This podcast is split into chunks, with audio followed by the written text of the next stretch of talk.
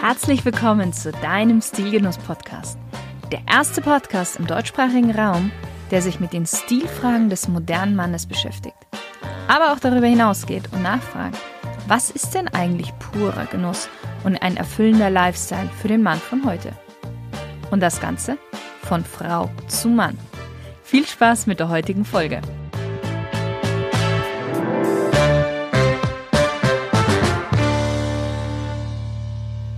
Hallo lieber Stilgenusshörer, wir tauchen heute wieder etwas ein in die Welt der Magazine.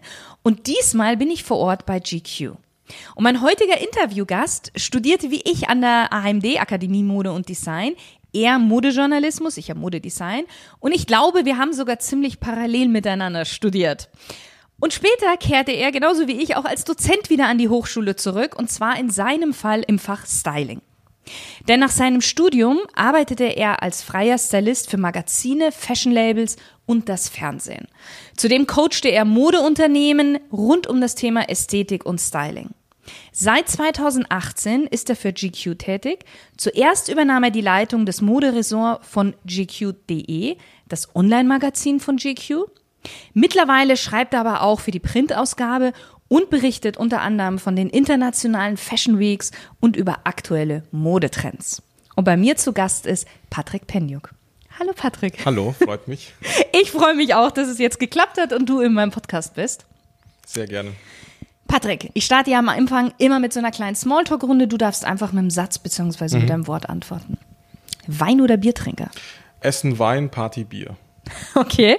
Wenn du ein Auto wärst, welches Auto wärst du? Gar keins, weil ich keine Autos mag. Oh, spannend. Welches war das letzte Kleidungsstück, das du dir gekauft hast?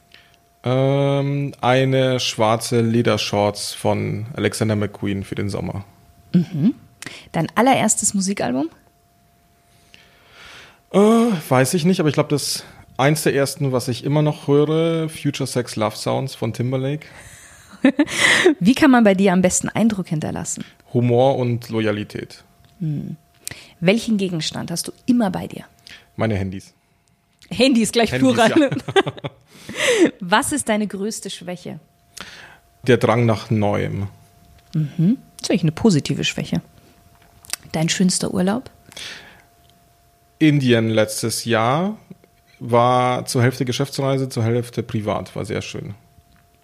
Wenn dein Leben ein Buch wäre, welchen Titel hätte dieses Buch? Not everybody wants to be us. Wer ist für dich die coolste männliche Stilikone aller Zeiten? Tom Ford. Er hat seine, seine Uniform gefunden und äh, zieht sie durch und sieht einfach jedes Mal gut aus. Mhm. Warum bist du Modejournalist geworden? Was, was fasziniert dich so an deinem Beruf? Ach, gute Frage. Ich hab's, äh, es hat erstmal lange gedauert, bis ich überhaupt ähm, mir selber bewusst wurde, dass ich überhaupt Modejournalist werden möchte. Ich hatte immer einen sehr, sehr guten Bezug und ähm, ein sehr großes Interesse an der Mode. Das lag auch äh, an der Familie. Meine Mutter hat auch lange in der Branche selber gearbeitet. Und ähm, ja, ich habe immer sehr gern geschrieben und war sehr kreativ und ähm, wollte eigentlich rein Journalismus studieren oder tatsächlich Innendesign und Architektur. Mhm. Meine zweite Leidenschaft, die ich äh, leider gar nicht mehr auslebe. Da haben wir was gemeinsam, Entschuldigung, genau. Innenarchitektur liebe ich auch. Und durch Zufälle bin ich dann über eine Freundin, weil ich ihr bei ihrer Abschlussshow geholfen habe, die hat auch Modedesign studiert wie du, bin ich dann an die AMD geraten und habe dort mitbekommen, dass es diesen Studiengang gibt mit Modejournalismus und äh, ja, und dachte mir so, why not, let's try und ja, jetzt bin ich hier und mache den Job und während des Studiums ist mir erst bewusst geworden, wie wie sehr mich diese Arbeit erfüllt und wie schön es ist, mit irgendwie so einer schönen Materie äh, wie der Mode zu arbeiten, journalistisch. Und genau, habe da eigentlich so meine Passion während des Studiengangs entdeckt in mir und genau, bin jetzt sehr, sehr happy, dass ich diesen Job mache. Mhm. Du hast es gerade schon verraten, deine Mama war oder ist auch in der Modebranche. wann hast du denn angefangen, dich dann für Mode, Stil und auch Trends vor allen Dingen in deinem Fall ja auch zu interessieren? Tatsächlich war das alles, glaube ich, so um, um das Abitur rum, also mit 17, 18 Jahren. Also davor war ich äh, sehr mode- und trendscheu. Ich kann mich bis heute noch erinnern, dass meine Mutter mir damals ein sehr, sehr schönes Leinenhemd gekauft hat, äh, als ich ein Kind war und ich das partout nicht anziehen wollte, weil es hat gekratzt und es war nicht schön. Ich wollte lieber ein T-Shirt anziehen und Genau, mittlerweile weiß ich ähm, Bescheid über die Vorzüge von guten Materialien wie Leinen und Kaschmir und anderen schönen Sachen, die die Mode bietet. Aber ähm, ja, das hat sich dann einfach so mehr und mehr entwickelt und ähm, ich glaube so die Spitze des Interesses ähm, war dann kurz bevor ich bei der AMD angefangen habe, als ich mich auch auf, auf das Studium vorbereitet habe. Mhm. Und ähm, genau, diese Spitze zieht sich bis heute durch. Mhm, mh. Wollen wir mal kurz so ein bisschen in die Begrifflichkeiten reingehen? Wie würdest du sagen, unterscheidet sich Mode von Trends? Mode ist meiner Meinung nach eine sehr, sehr schwierig zu definierbare Vokabel. Also einerseits ist Mode tatsächlich jedes einzelne Kleidungsstück, was wir tragen und äh, komplett äh, Trend und Style ähm, unabhängig. Andererseits kann man Mode meiner Meinung nach auch sehr, sehr gut einfach als Einstellung zur Kleidung irgendwie wahrnehmen. Also wenn man Kleidung eben nicht als Kleidung wahrnimmt, sondern als Mode. Und ich finde, dass das einfach eine gewisse Haltung voraussetzt und ja, bei Trends ist es genau das Gegenteil. Also Trends sind äh, sehr klar definiert. Das sind Modespitzen, die existieren, die ähm, durch verschiedene Einflüsse entstehen und wieder verschwinden und in der Mode da sind und dann aus der Mode wieder verschwinden. Mhm, mhm. Mm, bei mir ist es zum Beispiel so, viele fragen mich immer wieder diese Frage, okay, wie entstehen denn Trends? Weil ich glaube, alle, die nicht tief in der Modebranche verankert sind, können sich das nicht wirklich vorstellen, wie das überhaupt funktioniert. Magst du das mal so ein bisschen erklären? Wie ja, also Trends? Trends, in, also Trends finden meistens irgendwo ihren Ursprung. Ähm, das kann äh, im klassischen Fall ganz normal von großen Modedesignern sein, die auf ihren Shows, die wir besuchen, ähm, bestimmte Kleidungsstücke, Trends, Farben, Pieces, Schnitte etc. zeigen und wenn relativ viele Designer durch eine bestimmte aktuelle Stimmung oder durch einen Zufall oder durch irgendein Geschehen auf der Welt sehr viele Parallelen untereinander aufweisen, kann man das schon ein Stück weit so als ersten Trend definieren, wenn jetzt mhm. fünf, sechs Designer, sagen wir mal, plötzlich alle anfangen, eine bestimmte Farbe zu, in den Fokus zu stellen. Und ähm, ja, und das zieht sich dann von der High Fashion über unsere Berichterstattung bis zu den Menschen runter und wenn der Trend gut ankommt, wird er dann auch von der, von der Masse auch getragen. Und der andere Weg, wie Trends entstehen können, ist tatsächlich aus äh, Subkulturen. Also das können Punks sein, das können, weiß ich nicht, ähm, andere Kulturen sein, die uns in unserem Alltag begegnen, wo wir dann plötzlich gewisse Stilmittel von denen einfach äh, in unser eigenes Modegeschehen aufnehmen und die dann plötzlich zum, zum Massentrend werden. Ja. Als Modejournalist braucht man ja selber schon auch so ein gewisses Trendgefühl. Also man muss schon Gespür dafür haben, was vielleicht sein könnte. Wo holst du da so deine Inspiration oder wie, wie, wie spürst du das, wenn du sagst so, hm, das könnte spannend sein, da, da gucke ich mal etwas genauer hin? Also man muss in erster Linie seinen persönlichen, seinen sehr, sehr persönlichen privaten Geschmack bisschen außen vor lassen. Also natürlich spielt bei uns allen in der Berichterstattung der persönliche Geschmack ein Stück weit mit und aber letztendlich ist es so, dass man einfach seine Augen überall offen lassen muss. Also es reicht nicht nur aus, nur auf die Runway-Shows zu gehen und zu schauen, ob es irgendwo Parallelen gibt, wie, weiß ich nicht, Fischerhüte oder Oversize-Mäntel oder ein bestimmtes Muster oder ein bestimmtes Material, sondern auch gucken, wie das aufgenommen wird. Und da ist ähm, relativ schnell auch ein sehr gutes Indiz, was auf der Straße passiert. Also A, wie sich die Menschen kleiden, wie die großen High-Street-Ketten äh, innerhalb von Wochen und Monaten bestimmte Influences irgendwie von, von großen Designern irgendwie nachproduzieren. Also das ist so ein Konglomerat an verschiedenen Einflüssen, auch im kulturellen Bereich, die einfach zusammenspielen müssen. Und ähm, da muss man einfach sehr wachsam bleiben. Mhm. Ich meine, du bist ja die ganze Zeit, du, du, besuchst ja alle Fashion Weeks, die es so gibt auf dieser Welt. Ähm, hast du da nicht irgendwann mal so ein Sättigungsgefühl? Also gegen Ende, gegen Ende vom Fashion Month, wenn wir fast alle Fashion Weeks hinter uns haben, ist da schon ein Sättigungsgefühl. Das hat einfach nur allein damit zu tun, dass man einfach irgendwann überbeladen wurde von Impressionen und die Augen und der Kopf einfach mal eine Pause brauchen. Also ähm, ein, wenn wir jetzt von den Fashion Weeks sprechen, ähm, ein üblicher Tag schadet dann bei mir um 7 Uhr morgens, 8 Uhr morgens, äh, wenn ich mich fertig mache, frühstücke, meine ersten E-Mails beantworte und dann geht zu den ersten Showroom-Terminen, zu den ersten Fashion-Shows. Ähm, zwischendurch hat man Mittagessen und Termine mit, äh, mit Kunden. Und ähm, ja, man guckt sich im Durchschnitt so am Tag sieben, acht, neun, manchmal sogar zwölf, dreizehn Kollektionen und Shows mhm. an. Und die bestehen jeweils aus 40, 50 oder mehr Looks. die man dann alle verarbeiten muss. Und ja, abends komme ich ins Hotel heim, ähm, schreibe alles nieder, was ich gesehen habe, dass es sofort äh, am nächsten Tag in der Früh live geht. Und man muss das alles in einer sehr, sehr hohen Geschwindigkeit verarbeiten und trotzdem versuchen, seinen einerseits seinen Kopf freizuräumen, um wieder Platz für neue Impressionen zu machen, andererseits auch ähm, die wichtigsten Sachen im Kopf zu behalten, um genau nach solchen Parallelen oder ähm, ja. oder auch konträren gezeigten äh, Trends irgendwie, um das verarbeiten zu können. Ja.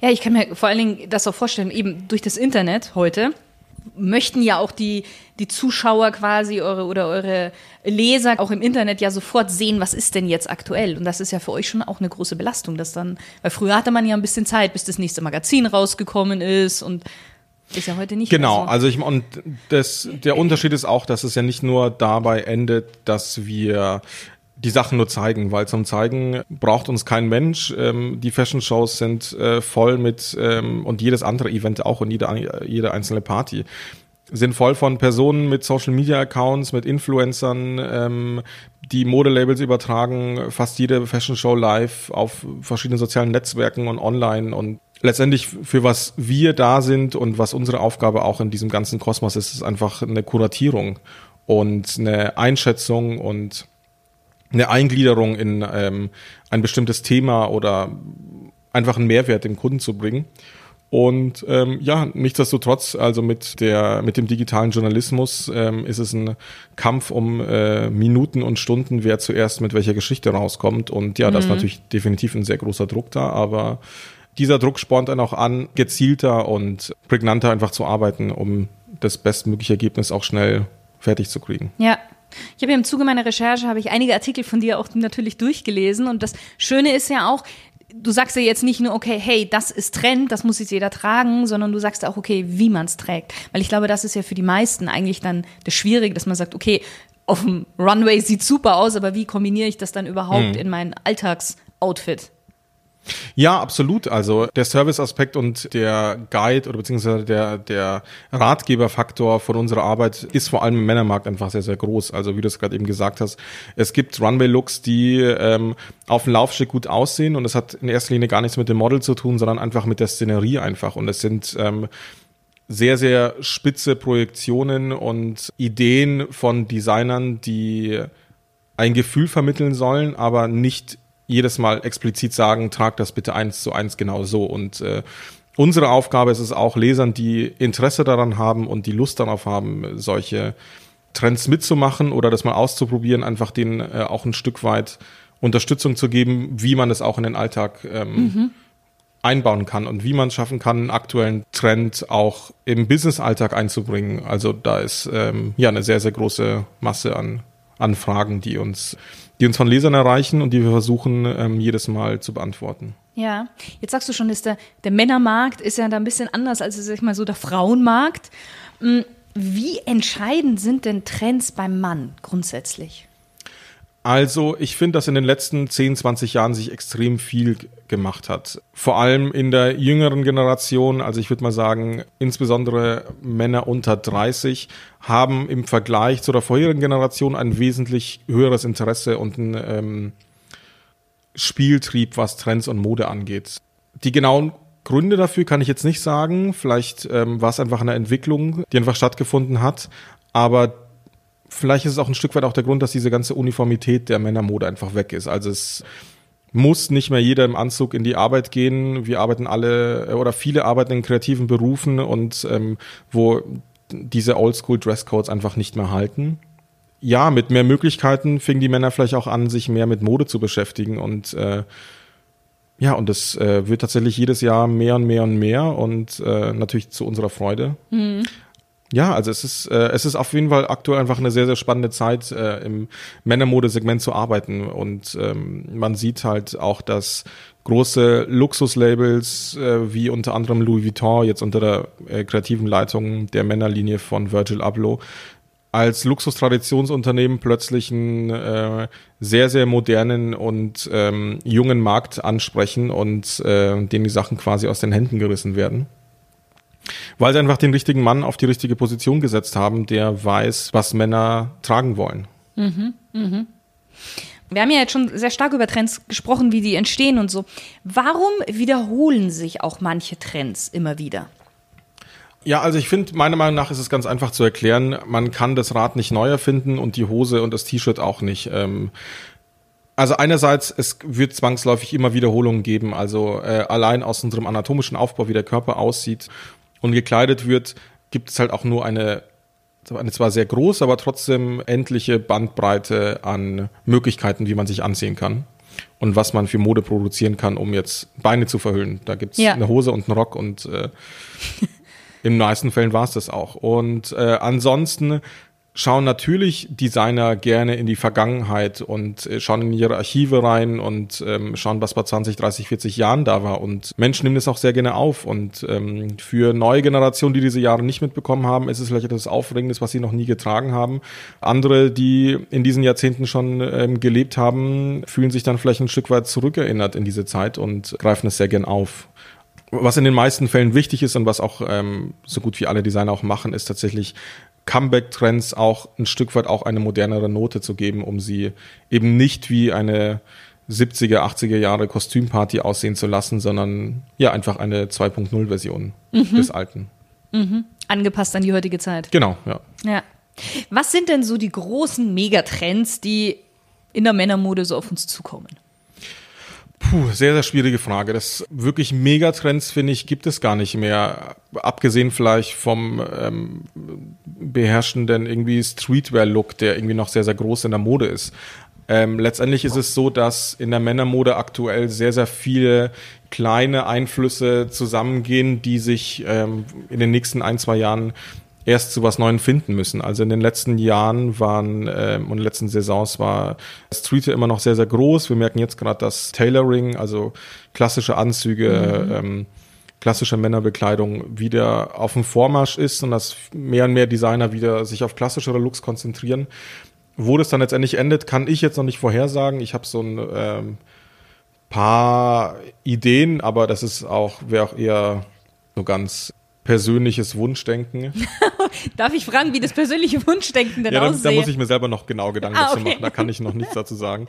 Aber ähm, ja, es ist, ich meine, es ist sehr, sehr viel. Also ich meine, was mir wahnsinnig ähm, gefällt, ist einfach dass die Männermode oder das allgemein die Mode gerade so pluralistisch wie noch nie zuvor ist und dass letztendlich fast alles getragen werden kann und alles gut aussehen kann und Trends auch nicht zwangsläufig ausgeführt und irgendwie getragen werden müssen. Also es gibt auch eine sehr, sehr gute ah. Möglichkeit, wie ich vorhin bei Tom Ford meinte, einfach seine persönliche Uniform zu finden und fernab von jeglichen äh, Trendgeschehen einfach ähm, das zu tragen, in was man sich gut fühlt und was man liebt und ähm, damit besser aussehen als jemand, der versucht, sich in, in Trends zu verkleiden. Ja, Jetzt hast du gerade mir selber eine wunderschöne Überleitung zu meiner nächsten Frage geliefert, weil ich wollte dich tatsächlich fragen, was bedeutet denn für dich Stil? Weil Stil hat ja nicht unbedingt was mit Trends automatisch zu tun.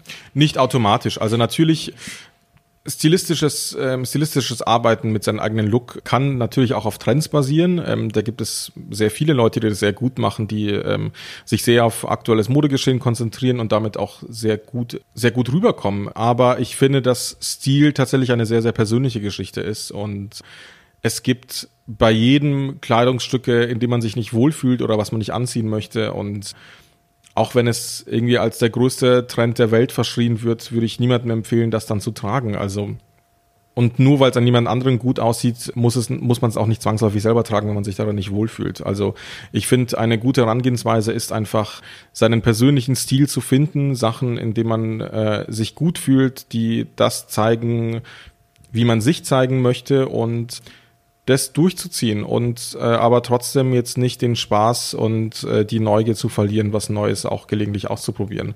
Und äh, ja, ich meine, jeder hat Fehlkäufe im Schrank, ich auch. Deswegen, ähm, ja, einfach Spaß bei der Sache haben und einfach das machen, was man gut findet. Mhm.